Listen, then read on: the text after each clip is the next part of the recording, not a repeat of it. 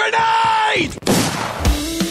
Yasekiki vai vencendo a partida! É inacreditável o que vem jogando o time da NTZ! Fallen, stop blowing my mind! The man from Brazil, Brasil! Colterra, the man, the myth, the beast! Five seconds to go. Salve, salve! Tá começando a edição de número 76 do Early Game, o podcast de esportes do GE.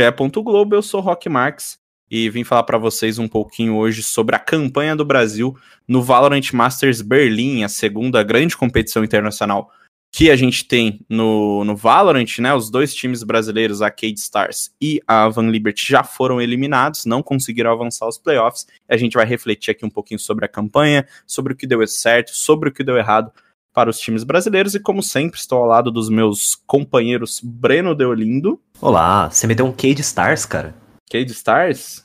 Eu tô com a Liquipad aberta aqui. Ah, cara, é, ele é old school, ele. É, Vivo Cade, pra assim, vamos ser justos, né? Porque eu chamei de Avan Liberty, tem que chamar de Vivo Cade também. É justo. Cade Stars é, serve, vai. Serve, serve. Era bonito. Mas Era eu acho que entre todos o meu favorito era, tipo, Cade Team. Justo. Quando era, tipo, no começo, tá ligado? Cade Stars tem adesivo até no CS. É. Tem, eu clássico. tenho, eu tenho um adesivo da Cade Stars na minha coach, inclusive. Ó lá. É, esse é raro. E, Breno Deolindo, não vai se apresentar? Vai só ficar me cornetando? Nossa, eu dei meu oi, pô. Salve, pessoal, tudo bem? Então vamos para PH Nascimento. Agora que já foi a corneta, bom dia, boa tarde, boa noite, prazer estar aqui de novo. Tá mais para falar sobre Valorant. Vamos nessa. PH que inclusive está com um, um cabelo basicamente um. Me esqueci o nome do personagem lá, pô. Phoenix, Phoenix brasileiro, exatamente. só deu uma crescida agora que passou o tempo, mas é, no início era o Phoenix. Aí, ó. Um dreadzinho do Phoenix. Phoenix não trouxe muita sorte pra gente ontem, não, hein? No jogo da Cade Stars. Mas vamos falar de coisa séria, vamos falar sobre a, a campanha brasileira. É, para recapitular aí, para quem não tá muito ligado, a, a Cade estava no grupo B com Team Envy, Cru e Zeta Division. No primeiro jogo contra a Envy, né, o time norte-americano os brasileiros foram derrotados por 2 a 0 um placar de 15 a 13 e um placar de 13 a 9 né, dois jogos aí bem próximos. Aí ontem a Cade teve a partida eliminatória, é, contra, ontem não, né, anteontem, a partida eliminatória contra o time da Zeta. A Cade acabou vencendo por, por 2 a 0 né? Conseguiu se manter um pouquinho no campeonato. Aí sim, ontem teve o duelo é, contra a Cru, duelo valendo vaga nos playoffs, acabou derrotada por 2 a 0 para os nossos companheiros aqui da Argentina e do Chile, né? Principalmente do Chile. Do outro lado, no grupo C, a Van Liberty estreou perdendo para a 100 Chiefs por 2 a 0 né? O time que terminou o grupo na liderança também, assim como a Envy era um dos favoritos à vaga.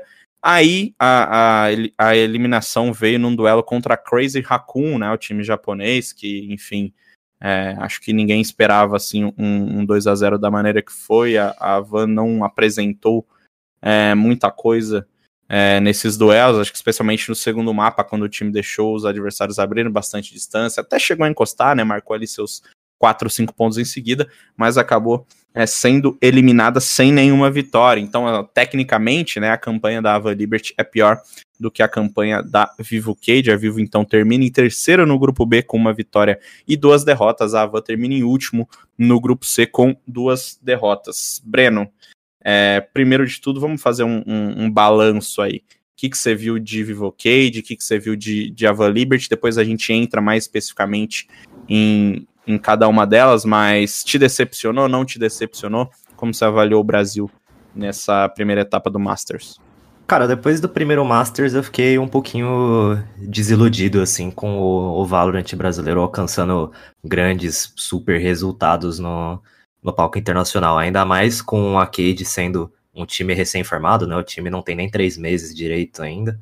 É, então, confesso que não esperava tanto, tava bem menos hypado para esse Masters do que o da Islândia, né?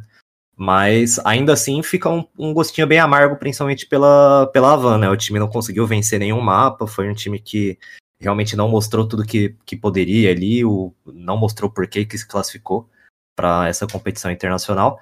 A Cade teve seus momentos, né? Principalmente passando pelo Hit ali, que no fim das contas acabou uh, passando por uma puxação de saco imensa, porque realmente jogou muito bem. Infelizmente não jogou tão bem no, no jogo contra a Cru ontem, acabou sendo eliminado. Mas o Hit jogou super bem e mostrou que pelo menos alguns brasileiros têm bastante tiro para trocar assim contra times do NA, times das regiões mais fortes. Dito isso, não diria, não diria decepcionado, porque a expectativa é a mãe da decepção, né? E eu já não estava esperando tanto assim. E PH, a gente tem uma, como o, o Breno falou, né? Uma criou-se uma expectativa em cima do Brasil é, no primeiro Masters, isso foi meio que, que, quebrado, e a gente entrou na, na miudinha, né, para esse. Claro que eram formatos diferentes, né, eram times também diferentes, mas assim, a gente já não. Eu até achei que isso ia favorecer o Brasil, né? Você entrar mais sem pressão, mais sem todo mundo achando, né? Na época a G2 falou que o. Não, não, foi a Liquid, né? Foi o Screen que falou que o, o, a Vikings era o melhor time que eles estavam treinando contra e tudo mais. Uhum. Dessa vez a gente não teve essa, essa pressão, né? Essa, essa atenção voltada para o Brasil, mas mesmo assim a gente acabou ficando de fora, né? O é, que, que você viu aí dessa, dessa campanha de Cade, essa campanha de Liberty? Acho que o início das duas já, já era previsto, né? É, apesar de ter sido 2 a 0 a gente esperava uma, uma vitória da, da Envy e da 100 Thieves em cima da, da Vivo Cage e da Van Liberty, porque são equipes que se mostram mais, mais fortes e, e já estiveram no, no outro Masters e acho que eram favoritas mesmo.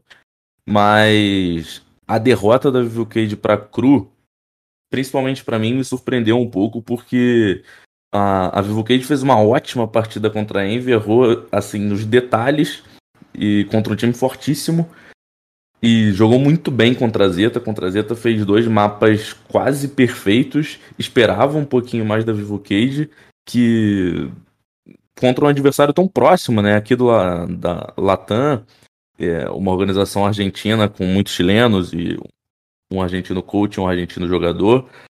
É, da, da Van Liberty, apesar do time ser forte e ter ido muito bem aqui no Brasil, sinceramente eu não esperava uma campanha muito diferente do que, do que foi lá fora.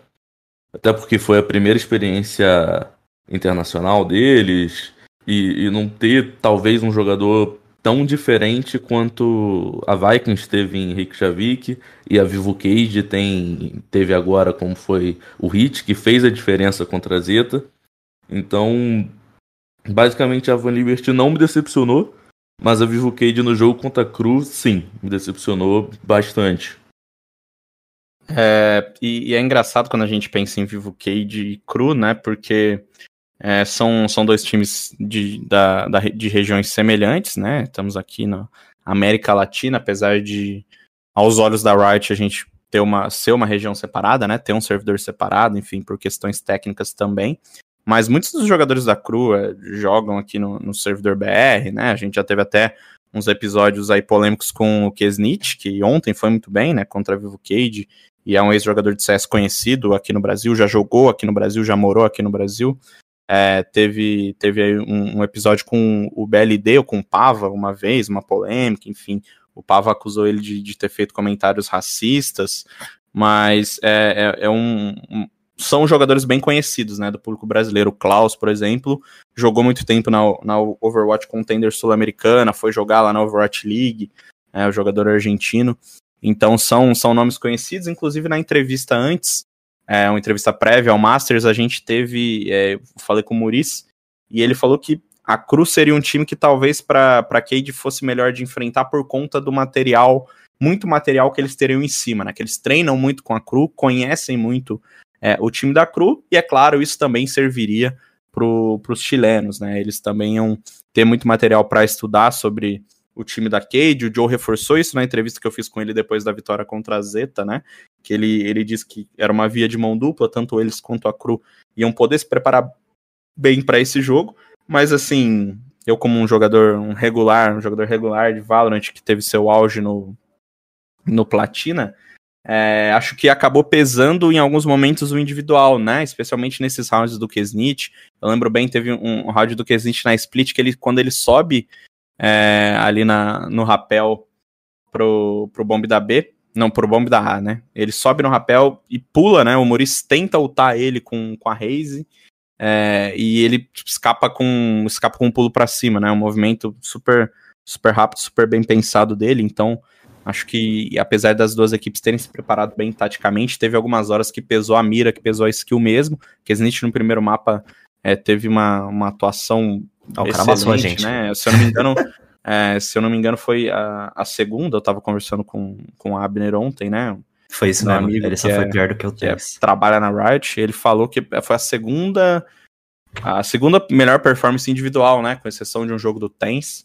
Então, assim, era um, é, o que era para ser um jogo bem estudado, foi um jogo bem estudado, e acabou que pesou a, a skill individual, Breno. E como você falou, é, o Hit, que vinha sendo o grande destaque, né, sem querer fazer caça às bruxas, ele é realmente um grande jogador, é, e com certeza vai figurar entre os principais do mundo mas é, acabou que não conseguiu manter o desempenho que ele teve, por exemplo, contra a Zeta, né? Sim, foi um. Eu, eu perdi o segundo mapa desse jogo, infelizmente, mas o primeiro mapa acho que já dita bem a tônica, né? O Kesnit pesou totalmente no individual, enquanto na Cade a gente não tinha esse desafogo individual. Claro que. Apesar que o Joe jogou muito bem, né? O Joe jogou. Sim, claro. O Joe jogou muito bem, mas era, era um negócio um pouco mais esporádico e que acabava, acabava meio que se alternando também. O próprio NTK teve rounds bons, o Muris teve, se não me engano, meteu um clutch muito bonito também. Então acabava se alternando ali, só que nenhum deles conseguia fazer um contraponto tão pesado assim pro Kesnit. O primeiro mapa foi, foi até triste, né? Porque a Cade tava buscando uma reação bem difícil e acabou que ficou eh, no 13 a 11, o segundo mapa também ficou no 13 a 11. Então, assim, se os times jogassem de novo, talvez em um dia um pouco melhor do Hit, que ele tivesse acordado melhor, desceu da cama com o pé direito, tomou leite ao invés de água, aí talvez ele conseguiria matar um pouco mais e o resultado poderia ser diferente. Infelizmente não foi isso que aconteceu, não dá pra colocar o mundo nas costas do moleque, um menino novo ainda que trocou agora do CS pro Valorant e já tá metendo bala em- nos melhores do mundo, então não dá pra colocar a culpa inteira nele, né? Infelizmente o Kesnit acordou no melhor dia da vida dele e, e amassou a gente, não tem muito o que fazer não. E depois pegou segundo, no segundo mapa. É, o, o Kesnit não, não brilhou tanto com nas kills, né? Teve 18 kills comparadas às 31 do, do primeiro, mas ele pegou a Sky, cara. E incrível como Sky tá, tipo, absurdamente forte no, no meta atual, né? Que, Uhum. que heróizinho que, que acaba complicando muito o jogo, né, pegar? Não, com certeza. E falando especificamente da Raven, o segundo mapa, a Advocate estava muito bem. Venceu a, a primeira metade bem pra caramba, terminou com 8 a 4 começou bem, chegou a fazer 10 a 5 tava a 3 pontos da, de empatar a série, levar pro terceiro mapa. Mas aí a, a Cru entendeu a, a estratégia da Vivocade e aí acabou. Aí só deu a equipe argentina. Foi, foi assim, uma, uma derrota triste, assim. Os comentaristas e outros jornalistas comentando no, no, no Twitter, deu pra ver que, que foi uma sensação geral de, de que ninguém esperava aquela derrota depois de ter visto o 10 a 5 no placar ali na Raven. Então, acho que, que apesar dos destaques individuais, o, o coletivo da Cru e o tático da Cru, pra mim, foram, na Raven principalmente, absurdos. Absurdos, algo pra se observar e aprender pro, pro Champions, que daqui a pouco tá aí batendo a porta, né? Pra Vivocade e pra Team Vikings. Tem que assistir, a- aprender. A Team Vikings, pra mim, teve uma campanha muito boa, apesar de parecida com a da Vivocade, né? Ela caiu pra Sentinels. Não, não foi uma derrota pra qualquer equipe, caiu pra campeã, né? Caiu pra melhor equipe do mundo na época. E talvez E até um- hoje. É, e uma coisa que, que assim, mostra, escancara, né, como o jogo casual ele é totalmente diferente do jogo competitivo, principalmente no meu nível, que como eu já disse, não é muito bom. Eu acho a Heaven super difícil de defender, super, super difícil de defender quando eu tô jogando casualmente. E ontem nesse jogo foi, tipo, o, o jogo das, da- das defesas, né? A Kate no, no primeiro half muito bem, pô. O comecinho de jogo ele foi meio complicado, mas depois basicamente dominou e, e terminou na frente. Mesma coisa aconteceu, a Cade ganhou o pistol de, de ataque, né, para não falar TR, é, e, e na defesa a Cruz segurou muito bem. Então, É um mapa aí que foi bem de gesto mesmo. O time brasileiro ter começado super bem, criou, cri, expectativas foram criadas, né? É, e, e aí então o Brasil termina o a Cade, né? Termina o campeonato na nona e décima segunda colocação, embolsa lá seus 10 mil dólares e 225 pontos de circuito que garantem a Cade aí como uma das representantes do Champions, né? Como o PH já falou, a gente vai falar daqui a pouquinho sobre isso. O Hit, inclusive, falou, né, ontem, em entrevista ao nosso querido Gabriel Oliveira, hoje que ele não está aqui, a gente pode chamar ele de Supremo. Aí ele vai ouvir o programa e vai brigar com a gente, mas tudo bem. É, em entrevistar o Supra, ele, ele falou um pouco sobre isso do desempenho individual, né? Ele falou: hoje eu não consegui jogar muito o meu jogo e não desempenhei tão bem estatisticamente, mas eu dei o meu melhor pelo meu time. Em diversas situações eu fiz o que eu pude, dei meu sangue, dei 100%, mas infelizmente nenhum jogador do mundo vai matar sempre e ter as maiores estatísticas do campeonato. Apesar de sentir um pouquinho de mágoa aí do Hit nessas palavras, né? Mas é, ele tem toda a razão, né? Você não. Você, quando está competindo em alto nível, é, é difícil você ter a, fazer o que ele tá fazendo, que ele fez contra a Zeta, por exemplo, contra todos os times, né? E, e, a Cade ficou no, ficou no quase aí, mas como a gente falou, é, é só o começo, né? A gente vai discutir um pouquinho mais sobre isso depois.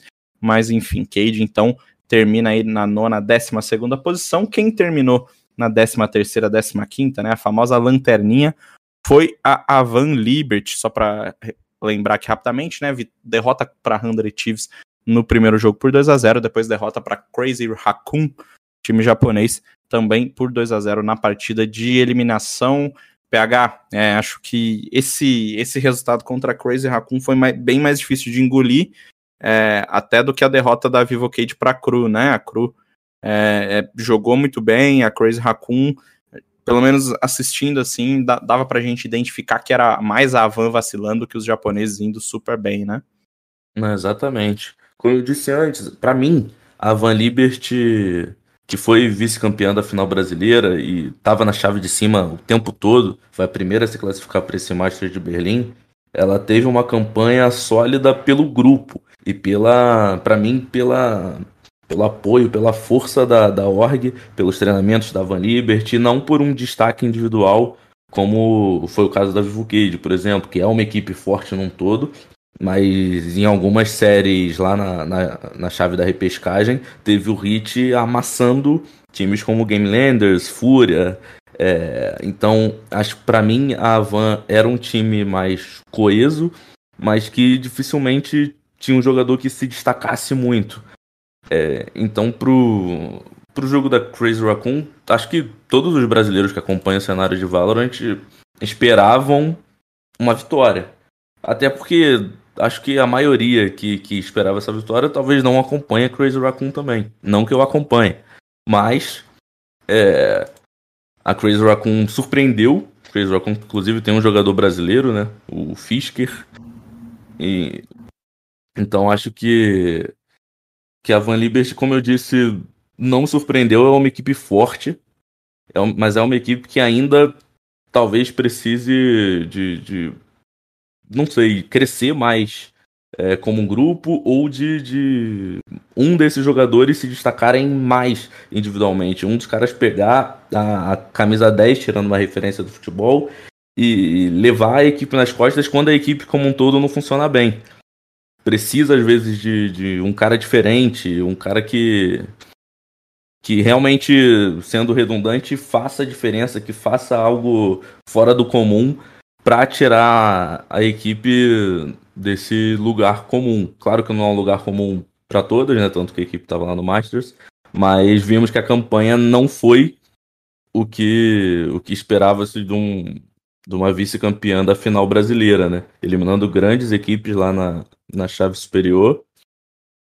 Então, acho que a gente esperava muito mais, e eles com certeza esperavam muito mais. O, se eu não me engano, foi o, o, o Sean que falou isso depois da, da eliminação. Ele disse que, que a equipe e ele próprio se sentiram bem frustrados com o jogo que eles performaram lá em Berlim. Não, não foi o jogo que eles performaram aqui no Brasil e não foi o jogo que eles treinaram, que eles esperavam. Eles foram uma equipe muito diferente que faltou. Faltou a Van Liberty, faltou um craque, faltou alegria nos dedos aí para Van Liberty. É, justamente sobre, sobre essa coisa que o, que o Sean falou, né? É, ele, ele disse que não a, a Van Liberty não conseguiu aplicar o jogo que ela vinha aplicando aqui no Brasil. Ele é, até era, era um ponto de reflexão que o time ia ter, né? Por que, que isso não funcionou? Por que, que o time é, não conseguiu ter o mesmo ritmo, enfim, jogar da mesma maneira que vinha jogando quando estava por aqui. É, ele falou que conseguiram aplicar algumas coisas, mas que, que tiveram dificuldades com outras, né? Ele também, claro, falou sobre nervosismo de jogar no palco, é diferente, a gente sabe, como eu, como eu falei antes, está tudo começando, né? Então, em algum momento, é, essas, esse tipo de coisa vai pesar, você tem toda uma preparação, você pode se preparar o máximo possível, só que na hora que chega no palco, a gente sabe, num jogo decisivo é de fato difícil e os jogadores só vão ter essa experiência com o tempo, né? Só jogando muitos eventos presenciais. É, é, interessante a gente lembrar que aqui no Brasil a gente teve um campeonato presencial de Valorant até agora, que inclusive o time da Avan, se não estou enganado, não, não participou, né? No, participou, no Participou? É, é participou. verdade, participou. É, o, só a gente, de qualquer maneira, só teve um evento, né? Então, assim, tá todo mundo aprendendo, tá todo mundo começando sem querer fazer o podcast do paninho aqui. é, Breno, você Oi. segue na mesma linha do, do PH aí, acabou que a Avan chegou com, com bastante pompa, um time que já está jogando junto há muito tempo e, e, acabou não conseguindo bater os nossos amigos aí, o nosso conterrâneo Fisker no jogo de eliminação.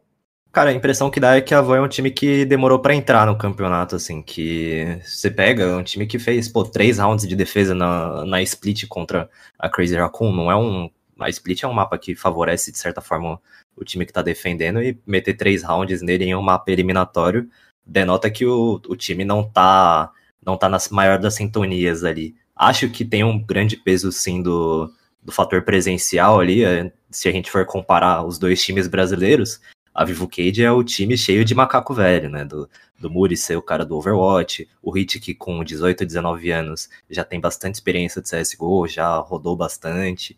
O... Fez um bootcamp na Europa, inclusive. Fez né, bootcamp né, na Europa. O Joe joga FPS há mais tempo do que o Hit tem de vida, provavelmente. Então... Campeão mundial de Punch Blank com a 2Kill. Pois é, então, é uma galera muito, muito mais rodada, é uma galera que já, que já deve ter chegado no presencial com uma mentalidade um pouco mais preparada. Enquanto na Avan a gente tem, por exemplo, o Liazzi, que tem 16 anos, jogando o primeiro grande presencial da vida dele, não tem esses grandes nomes que você já reconhece automaticamente de outra modalidade. É uma galera um pouco mais nova, que não tá tão acostumada assim com os maiores palcos, né? E acho que isso se traduz bastante para os resultados. A, essa split mesmo, que foi a que decretou a, a saída da, da Van do campeonato. O time fez três rounds no, na primeira metade, mas ali no segundo, depois dos dois pistols da Crazy Raccoon, conseguiu emendar uma sequência boa. Então, parece que é um time que acabou se ligando mais, acabou encontrando o próprio jogo só quando a água bateu na bunda e aí não tinha muito mais o que fazer. Já era tarde demais. O, o Fisker teve um individual que pesou bastante nesse último mapa. Uh, o cara, infelizmente, amassou seus compatriotas aí, meteu um 21 12 de Sky, que a gente já comentou que é um boneco levemente desbalanceado. O Xion teve uma performance individual muito boa também, teve uma média de dano até superior, mas não foi suficiente, né? Ainda assim, a, a Van deixou a, a Crazy Raccoon muito confortável no jogo. O jogo ficou 10 a 3 em determinado momento, então fica pegado assim, né? E então, né, para a gente encerrar esse assunto Brasil, a gente ainda tem a partida do Fisker, né? A gente está gravando esse podcast na manhã desta quinta-feira.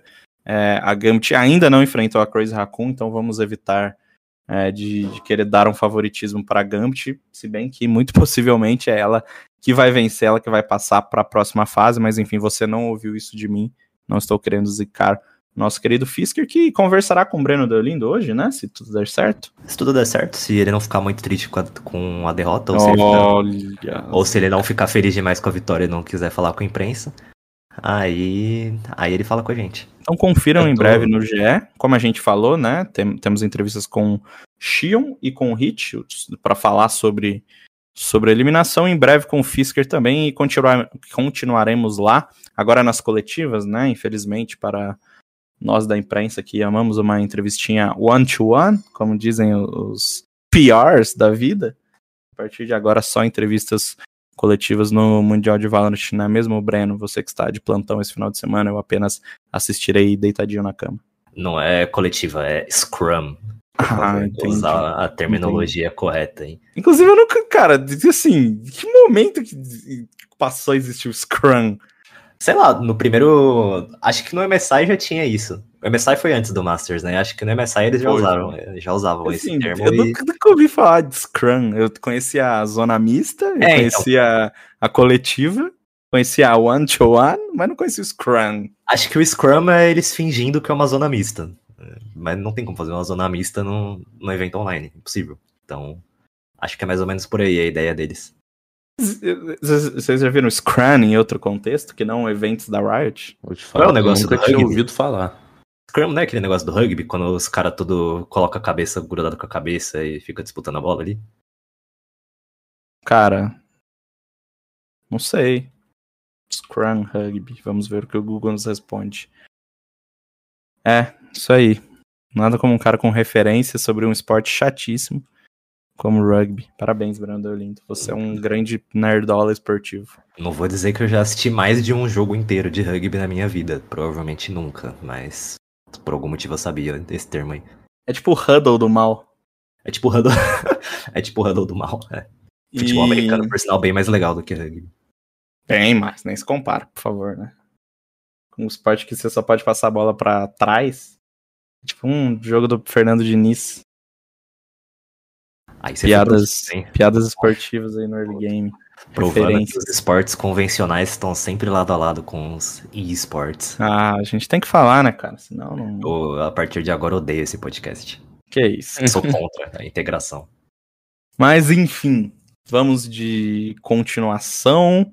É, a gente teve, né, um, um, um fator aí que acabou é, aparecendo nas vésperas do campeonato, né, uma apuração da equipe do Canal Tech, um, um site brasileiro aqui, né, um site, um, um gigante aí da tecnologia, é, um trabalho de toda a redação que foi editado, publicado pela Bruna Penilhas, né, outra jornalista muito experiente também do universo dos games aqui no Brasil, é, o, o, NTK, né, Lucas Martins, é, jogador da Cade, há três anos atrás, né, em 18 de dezembro de 2015, é, ele, ele puxou a namorada, a ex-namorada, então, pelos cabelos, arrastou ela pelo chão. Ele foi acusado, respondeu por lesão corporal e injúria, é, de acordo com a Lei Maria da Penha. Ele foi condenado a seis meses de regime aberto, pagou uma fiança na época, né, de dois mil reais. Aí em 2017, então dois anos depois, ele foi condenado a seis meses de prisão em regime aberto. Claro que isso é um episódio é, que, que não está diretamente ligado ao Valorant, né? Na época o jogo sequer existia, ele era um jogador semi-profissional de CSGO, companheiros também não, não, não o conheciam ainda, enfim. Mas a gente teve a revelação desse caso na quinta-feira, um dia antes da, do campeonato começar, dois dias antes da Vivocade fazer é, a, a, sua estreia. Primeira coisa aqui, para sei que muita gente que ouve o early game também é, se interessa por, por jornalismo e, e tal, então é sempre bom a gente lembrar que o jornalismo não tem timing, né? É, a primeira coisa que aconteceu com a equipe do Canal Tech, quando essa notícia, que é sim importante, é sim relevante, as pessoas é, elas precisam saber para quem elas estão torcendo, enfim, o NTK era um dos 10 representantes do Brasil numa competição internacional, então a equipe do Canal Tech é, revelou esse episódio sem nenhum caráter de julgamento, sem nada do tipo. É, nem adianta ir encher o nosso saco nas redes sociais para falar de cancelamento, de não sei o quê. É, só quero deixar isso claro aqui. É, o jornalismo não tem timing, a gente não sabe quando a equipe do Canaltech ficou sabendo dessa notícia, como que foi apurar essa notícia, não é um assunto simples, você não pode jogar coisas como essa no ar. Então, assim, a notícia saiu na hora que ela tinha que sair, na hora que ela estava pronta para ir ao público. Então, parabéns aí ao time do, do Canaltech que trouxe é, essa informação. Os primeiros comentários a gente sabe, né? São sempre coisas. Ah, mas você não. Vocês não vão atrapalhar o time que tá lá treinando, os caras que não tem nada a ver com isso, ou não sei o que, e não sei o que. A gente entende, tá? Claro que, que os, os, os demais jogadores não têm é, nada, nada a ver com isso. O próprio NTK, né, aos olhos da justiça brasileira, pagou pelo, pelo que fez, ele não tem mais é, nenhuma pendência judicial sobre o caso, mas enfim, é um episódio relevante da, de, da vida né, de um jogador relevante no cenário brasileiro. É, ao longo do campeonato, a gente teve, claro, questionamentos partindo da imprensa, né? E aqui, pelo menos, eu, eu não quero cometer uma injustiça, mas eu sei que ao menos o Valorant Zone e o GE foram dois dos veículos que perguntaram sobre, sobre isso, né, para os jogadores da Cade. Infelizmente, é, parte aí dos nossos colegas preferiram não levantar essa bola, não falar sobre isso durante as coletivas. O Hit, né, grande craque aí da, da Vivo reclamou é, indiretamente, né, no, no Twitter sobre isso, falou que não gostou de algumas perguntas que recebeu na coletiva sobre assuntos é, de fora. Eu falei com, com o Joe sobre, ele me deu uma resposta muito educada, é, apesar de, de pouco conclusiva sobre o assunto, né? Eu perguntei se isso tinha interferido de alguma forma é, no psicológico dos jogadores da Vivocade. Ele falou que eles estavam é, blindados, enfim, que, claro, é, é, leram comentários sobre, ficaram sabendo sobre, é, sobre o assunto nas redes sociais, mas eles estavam focados no jogo, não deixando nada de fora atrapalhar, e, e deu a entender que eles só iam falar mais sobre isso depois do campeonato, né? Enfim, o PH, a gente sabe que, que, essas, que esse tipo de coisa ele é, ele é desagradável para todo mundo, né? Especialmente para a menina que sofreu essa, essa violência no passado, mas enfim, é, não tem como a gente é, falar puramente do esportivo quando a gente tem casos como esse, e, e, claro que isso pode, pode ou não pode ter refletido no desempenho da Vivo Cage na competição, né? Com certeza. Não... O que você falou foi perfeito. Não existe timing no jornalismo. Se a equipe do Canaltech apurou e teve aquela notícia naquele momento, não tem o que esperar. Se já estava tudo certo, não tinha que esperar a estreia da Vivo Cage ou depois de acabar o Masters para poder postar uma notícia dessa, que é sim de, de importância para o público geral, ainda mais para o público de Valorant, porque é, a notícia conta para o público que um atleta de elite que estava num, num campeonato internacional de Valorant, é, uma estrela do, do jogo aí, recém-lançado pela Riot, já cometeu esse crime pesado, né? Como você descreveu bem, não, não foi algo leve arrastar uma mulher pelos cabelos no chão não é algo normal, não é algo comum, tanto que ele foi punido pela justiça brasileira, né? Mas não tenho dúvida que, que isso no primeiro jogo tomou um pouco de, de conta ali dos jogadores, mas aí já é o trabalho do, da org, do coach, da equipe de psicologia e da comissão técnica como um todo conversar com os jogadores, blindar, com, blindar os jogadores. É, mas, como você fez a pergunta, não fugir disso nas coletivas, porque, porque isso foi um fato que tomou as redes sociais um dia antes da estreia. E aí, no dia da estreia, nenhum atleta falar sobre isso é meio esquisito, né? É como se, se quisessem esconder, como se isso não tivesse acontecido. Mas, mas não acho que no decorrer do campeonato é, isso atrapalhou o, o desempenho da Cage. Só eles podem falar, né? Falar de verdade. Então a gente só vê de fora, não, não sabe 100% o que está acontecendo. Mas eu não vejo como um fato preponderante na eliminação da Cage, por exemplo. Acho que nesse caso que a gente consegue opinar melhor certamente é do lado do jornalismo. Se você ainda não se convenceu pelo que o Rock e o que o PH falaram, você pensa, tipo, ah, por que, vocês, por que vocês só soltaram isso agora? Você tem que pensar que quanto mais relevante é o cara, maior a chance é de surgir as histórias do passado dele. Então, o NTK estando em uma posição super de relevância, representando o Brasil mundialmente, tem uma chance muito maior de um jornalista acabar escutando uma história dessa. Até porque se você pega a, a história do G1 que saiu na época, você pega as notícias da época, uh, não tinha, não menciona o nome dele, menciona só o nome da, da vítima. Então, foi um negócio que surgiu agora, muito provavelmente por conta da, da relevância que o, que o NTK obteve, né? A gente fica nessa nesse impasse, assim, eu, eu, tenho, eu garanto para você que a pessoa que publicou, se não me engano foi a Bruna Penilhas, do canal Tech, também ficou refletindo bastante tempo se publicava isso ou não, é uma questão que vai até, que vai muito além de você só subir uma notícia, antes de ser jornalista a gente também é gente, a gente tem consciência de que o que a gente fala pode pesar muito na vida de uma pessoa, pesar na carreira da pessoa, ainda mais sendo um cara que teoricamente já cumpriu suas pendências com a justiça, então nunca é uma decisão fácil publicar essas coisas. É, podem ter certeza que não é. E que, e que a galera do Canaltech teve uma grande reflexão, que certamente envolveu também é, o jurídico da empresa, muitos outros aspectos além do que só subir uma matéria e receber xingamento do Twitter, né? É um, é um pouquinho mais complicado do que isso. Sobre jogo não dá pra gente falar tanto, assim, eu particularmente não achei que o NTK parecia abalado durante os jogos, parecia bem tranquilo para mim, na verdade, tentei prestar um pouco mais de atenção nisso. Mas que é, é, o que o PH disse, quem vai poder falar sobre isso são só eles. O Joe, na entrevista com o Rock, garantiu que não teve uma nenhuma grande mudança, assim, mas a gente ele não, não precisaria ser 100% honesto ali, ele está só cumprindo o um papel com a mídia, o, só os cinco integrantes do time ali, a comissão técnica, vão saber de verdade como isso chegou e como o time recebeu isso. Ainda acho que cabe demais um posicionamento da Vivo Cage e da, e da Riot sobre isso.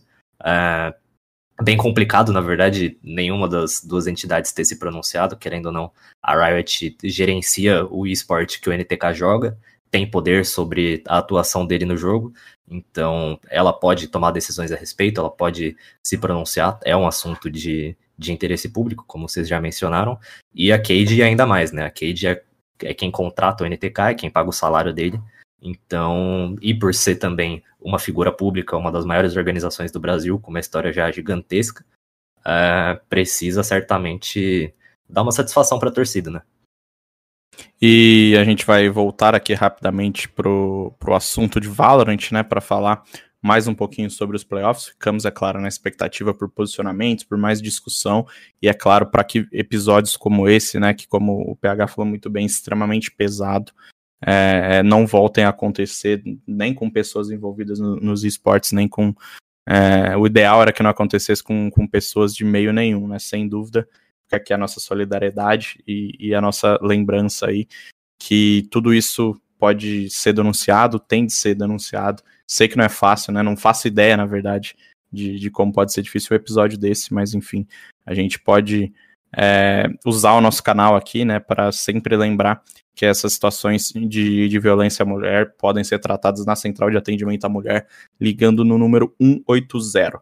É, vamos voltar a falar de Valorant Masters Berlim, né? Como a gente já falou, temos o, os playoffs é, começando a partir de amanhã, a partir desta sexta-feira, dia 17, para quem nos ouve aí, né? Para a nossa audiência que não está ouvindo o Early Game na quinta-feira às 8 da noite, como você deveria ouvir, parar o seu dia e ouvir o, o nosso querido e amado podcast. É, no momento da gravação, ainda temos dois times que não se classificaram, né? Gambit e Crazy Raccoon, a gente já falou aqui, e a gente também não sabe quem vai ser o, o seed de, de número 2, ou de número 1, um, né? Também, o seed de número 2, na verdade, do grupo A, e o seed de número 1 um do grupo D já está definido, né? É, a, a G2 ficou com a primeira vaga depois de vencer a Sentinels. Então, o que a gente tem é o, a 100 Thieves é, esperando aí o seu adversário, né, que vai sair de Ascent ou de Supermassive. A gente tem Team Envy contra Ascent, né, os clássicos norte-americanos. Tem Vision Strikers, que vai enfrentar ou Gambit ou Crazy Raccoon. E tem G2, que vai enfrentar Cru. Como a gente ainda tá numa situação meio indefinida aqui, e alguns desses times são até grandes favoritos ao título, né, por exemplo, o time da Ascent e o time da Gambit, é, vou, vou ser um pouquinho mais genérico, tá? É, vocês veem alguém tirando esse, esse título da Sentinels?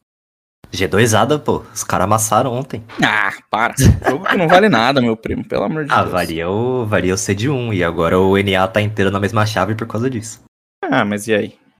É, pessoa, o pessoal da, da Sentinels exclusivamente nesse jogo tá querendo mais é que o NA se exploda. O negócio é eles, né? Não estão nem aí é pra justo, é justo. É, mas falando sério, você chegou a assistir o jogo? O jogo da G2 em Envy, sim. Mas eu não tenho a capacidade técnica para falar se a, a Sentinels estava sandbagging ou se estava jogando normal. Cara, eu não acho que eles estavam trolando, não, viu? Eu acho que a. Com certeza a G2 estava no modo 100% tryhard e talvez a Sentinels não tivesse, né? Porque o, o jogo não valia muita coisa. Mas ainda acho que a Sentinels não queria super perder, até porque é um time que não tinha perdido em palco internacional até agora. Dito isso, a G2 jogou muito bem. É, foi um, foram jogos apertados. O primeiro mapa foi um espanco, na verdade, né? Foi 13 a 3 se eu não me engano. E o, o segundo mapa foi um pouquinho mais apertado já, quase foi para prorrogação. Mas ainda assim, é, uh, eu tenho alguma esperança de que a G2 consegue sim é, jogar pelo menos de igual para igual, né? A gente tinha essa. veio para Berlim com essa mentalidade de que a Sentinels era imbatível, o time não perdeu nenhum mapa no, no Masters da Islândia, os caras são embaçados e eles nem precisam ter técnico e não sei o que. E curiosamente a G2, em alguns rounds do, do auge da minha leiguice, assim, tal qual Rock Marques Acho que meu auge foi no Ouro 3, nem foi no Platina. Mas você uhum. percebia que tinha alguns combinhos bem legais inferior. que a gente. É, inferior. Eu não, não sou tão tryhard no Valorant quanto você também. Mas no CS dá pra brincar. O... Mas você via que tinha alguns, alguns combos, algumas execuções bem legais que a G2 estava propondo e que a, a Sentinels não tinha resposta. Principalmente na Icebox, né? Que foi o.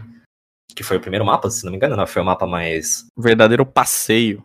Foi o caso. A o doença caso, do pássaro. O caso de pássaro na, na Sentinels. Mas acho que a G2 é um time bem honesto, assim, é um time que joga muito bem taticamente. Tem o, o grande é, Kellogg's, que não é a marca de Eu cereais matinais. agora. não posso fazer propaganda aqui, né? Infelizmente não tem nada a ver com a, aquela marca lá.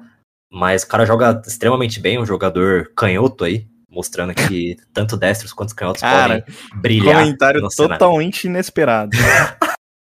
Mas não é estranho você ver um pro player canhoto? Porque você tá acostumado com o cara pega o mouse na mão direita e o teclado na mão esquerda. Aí ele troca e o teclado fica meio torto, né? O teclado fica sobrando para algum, algum lado da mesa, é muito diferente.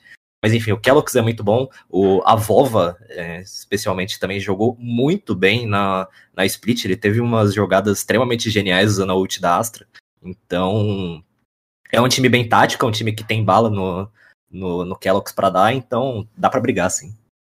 É, inclusive, você fala, falando sobre canhoto, é, me lembrei que o Oxik jogava com, com a mão esquerda também, né? Se, e, é, é não, acredito que ele joga até hoje, né? É, Imagino que ele não tenha mudado.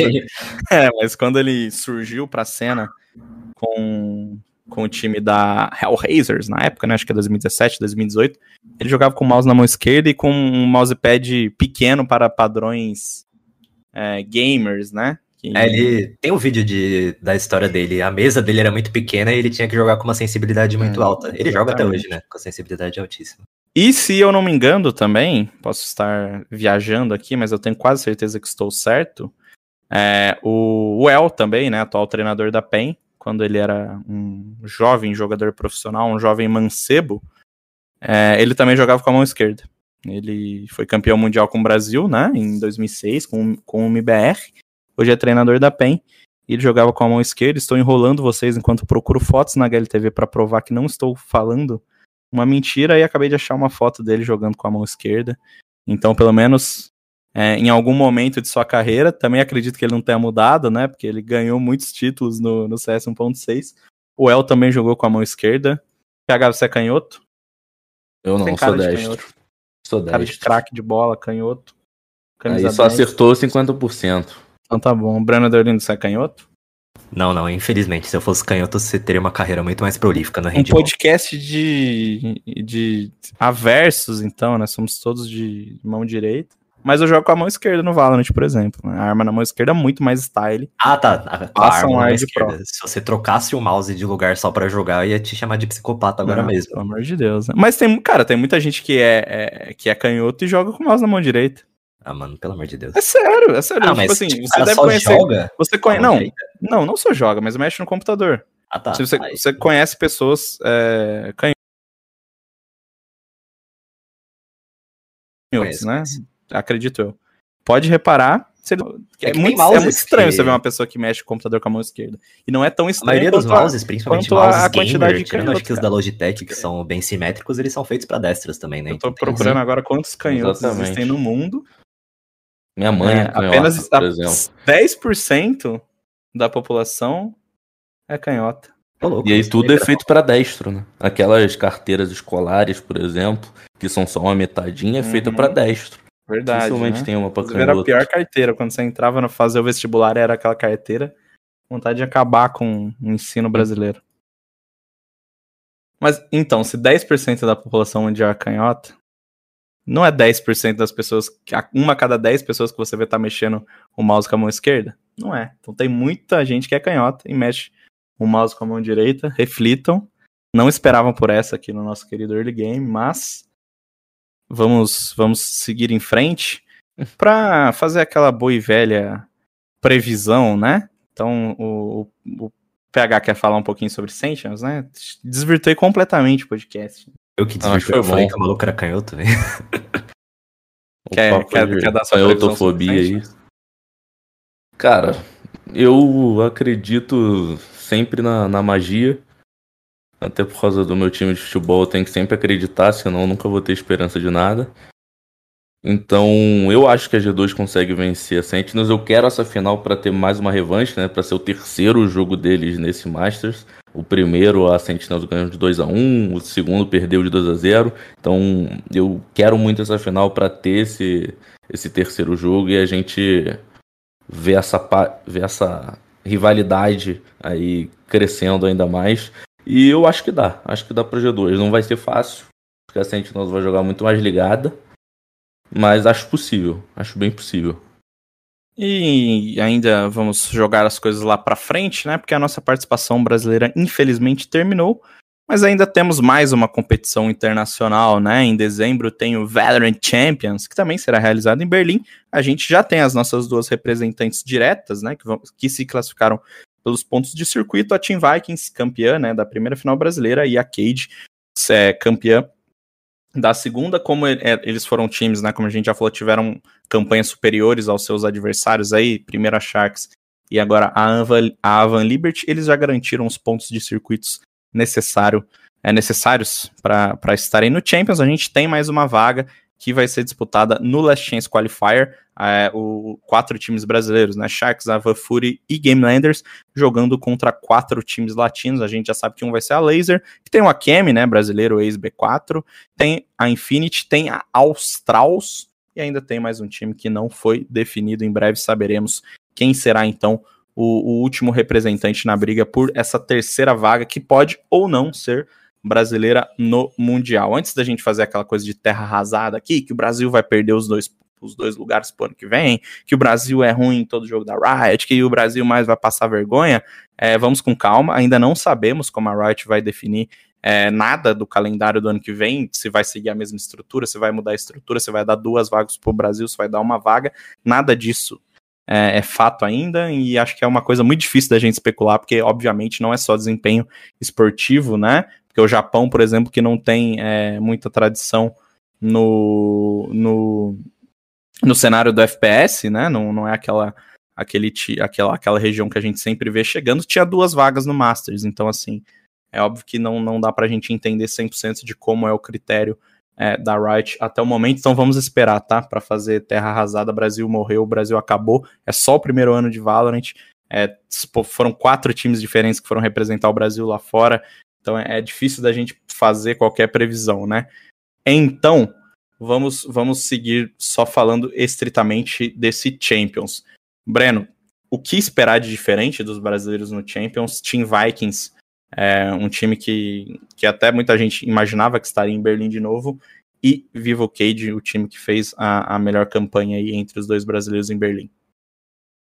Acho que dá para esperar pelo menos uma campanha muito mais madura de ambos os times, né? A Team Vikings já tinha algum tempo de rodagem quando foi para Islândia, foi campeã do primeiro Masters, que foi só regional, né? Ganhou o primeiro Masters aqui no Brasil. E quando foi para Islândia já tinha um tempinho de rodagem, tanto que enfrentou adversários teoricamente mais fortes e também fez frente a eles. Então, chegando agora no Champions já com toda essa experiência, acho que dá para esperar um pouquinho mais de, de maturidade da Team Vikings, um pouco mais de controle emocional, de ter também táticas novas, ter, no geral, ter evoluído como time, né? Acho que a Cade a gente pode esperar até uma evolução maior, um pouquinho mais exponencial, assim, justamente para o time ser tão novo em sua formação, né? O time da Cade, ele foi praticamente um catado no começo, né? Eram cinco caras que tinham sido quicados ou tinham saído do próprio time e montaram a tag desempregados e não deu nem um mês, os caras já estavam sob, a, sob o nome da Vivo Cade.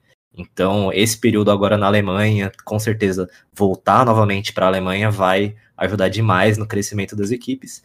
E acredito que o cenário brasileiro como um todo cresce, né? Eu, tenho, eu conversei com o, o Rick, técnico da, da Van Liberty, antes do campeonato, e ele trouxe um argumento bem legal que foi se o cenário brasileiro não tivesse evoluído do primeiro para o segundo Masters, talvez a gente tivesse visto os mesmos times indo lá para fora. Dá para discordar um pouco, mas eu achei que foi, foi bem válido o ponto dele. Então dá para esperar sim uma evolução do geral do cenário brasileiro como um todo entre esse segundo Masters e o, e o Champions, então as expectativas estão um pouquinho mais altas, assim, dá para se iludir um pouquinho mais do que agora nessa edição em Berlim. PH Nascimento. Ah, eu confio muito também, assim como o Breno, na evolução das duas equipes. Acho que a Team Vikings, nessa etapa 3 do VCT no, aqui no Brasil, ela fez algum, alguns experimentos baseados em estudos dos times da NA e da Europa.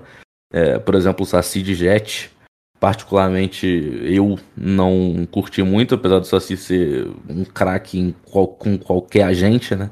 Acho que ele com Sova é muito, muito, muito diferente.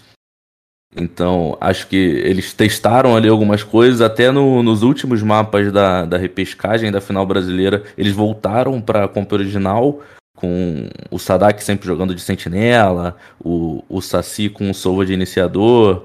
E, eu acho que, que eles, com certeza, usando esse período, estão usando esse período do Masters de Berlim para estudar mais as equipes para se conhecer mais como equipe. Eles estão juntos aí há bastante tempo, diferente da Cade, que, como o Breno disse, se juntaram ali um pouco antes da, da terceira etapa e entraram para a org e foram muito bem ali na repescagem. Mas acho que esse tempo de experiência da Team Vikings me dá bastante esperança, até porque eles fizeram dois bons jogos no Masters de Reykjavik. Então espero muito deles. Da Cade eu espero um time com, com um pouquinho mais de cabeça, com um psicológico mais fechado e com o Hit jogando tudo que ele sabe. Porque um craque, um jogador inspirado numa partida dessas faz toda a diferença. E com todo respeito aos amigos da América Latina, a gente também espera que a terceira vaga, né, essa vaga que vem do da Last Chance Qualifier também seja brasileira para Sharks, Ava Fúria ou Game Landers. A gente vai encaminhando o, o early game para o seu fim. Hoje vamos trazer de volta o nosso querido e amado Last Hit, porque estamos com um pouquinho mais de tempo, né? Diferente das, das últimas edições. Breno Deolindo. É, aconteceu um negócio meio chato no LoL, né? A gente já tem algum histórico de importes, né? Jogadores estrangeiros que vêm aqui para o Brasil não receber o tratamento adequado das organizações que os contratam. E ontem o Croc, o caçador da Rensga no segundo split, ele fez um grande desabafo no, no, no Twitch Longer, né? Plataforma que os pro players adoram. Ele é, disse, né? Afirmou que a Rensga pagou entre 60% a 70% do que estava prometido no contrato deles e também falou de uma situação meio chata que aconteceu no aeroporto, né? Eles não puderam embarcar para o voo da Coreia, mesmo seguindo os horários passados pela companhia aérea. E a Rensga pediu que os jogadores, caso eles quisessem pegar o voo mais rápido para a Coreia, desembolsassem uma, uma certa quantia do bolso, do próprio bolso, né? Uh, a Rensga se defendeu, disse que as acusações do Croc não são verídicas, que ela pagou tudo que estava prometido aos dois jogadores.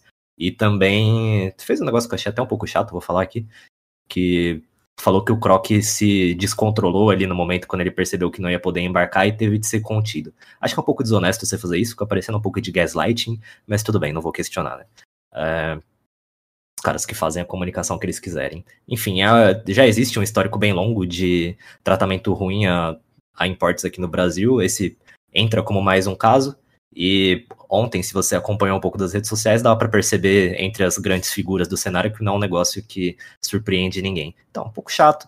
A gente fica na expectativa aí para ver se essa história vai ter mais desenrolar. A gente torce, claro, para o Croc e para o Yuri conseguirem voltar para casa logo.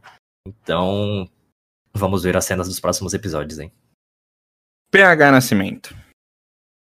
Trazendo aqui para o meu esporte e esporte especialidade. Tá quase chegando a hora do lançamento do FIFA do PES. A gente já sabe aí agora os 22 melhores jogadores do FIFA. Do falecido PES agora e futebol, a gente ainda não sabe tanta coisa. Mas tudo que você quiser saber sobre os dois lançamentos está lá em ge.globo barra esportes ou ge.globo barra PES e ge.globo barra FIFA. que vai ter todas as novidades em tempo real dos dois jogos. Só chegar lá. Inclusive, uma, uma, um grandíssimo mais um, né? Artigo de opinião de PH Nascimento. FIFA 22 sem rival. É, e futebol se torna serviço e evita embate. Fica aí a, É a dica, né? PH foi Você humilde, quer saber quis, da polêmica? não quis vender. Sou humilde, sou humilde. E como eu não sou tão humilde quanto, como o PH Nascimento, eu vou usar o meu last hit para vender uma entrevista que a gente acabou de publicar no GE com ele, Gabriel Fallen Toledo, ou Fallen, para os mais íntimos, né? Uma entrevista bem legal que ele falou sobre, sobre a campanha da Liquid até aqui, né? São nove meses dele no time, sobre a fase individual, sobre se ele é sócio da GC ainda ou se ele não é, se, é, como que vai ser essa parceria dele com a Valve, como que ele vê a Alper hoje em dia, se a Liquid é, chamou o Coldzera pro time ou não chamou, tudo isso muito mais, tá lá no ge.globo barra esportes barra CSGO, nas redes sociais, é claro, e, e espero que vocês leiam, e vocês que, que gostam tanto de ouvir aí o professor, também deem essa moral pro GE, vão lá ler a nossa entrevista, que não vai sair em vídeo, tá? Não adianta ficar me enchendo o saco nas redes sociais, não vai sair em vídeo. Leia textos, valorize o jornalismo escrito. E eu me despeço por aqui deste Early Game de número 76. Até a semana que vem. Time limit reached.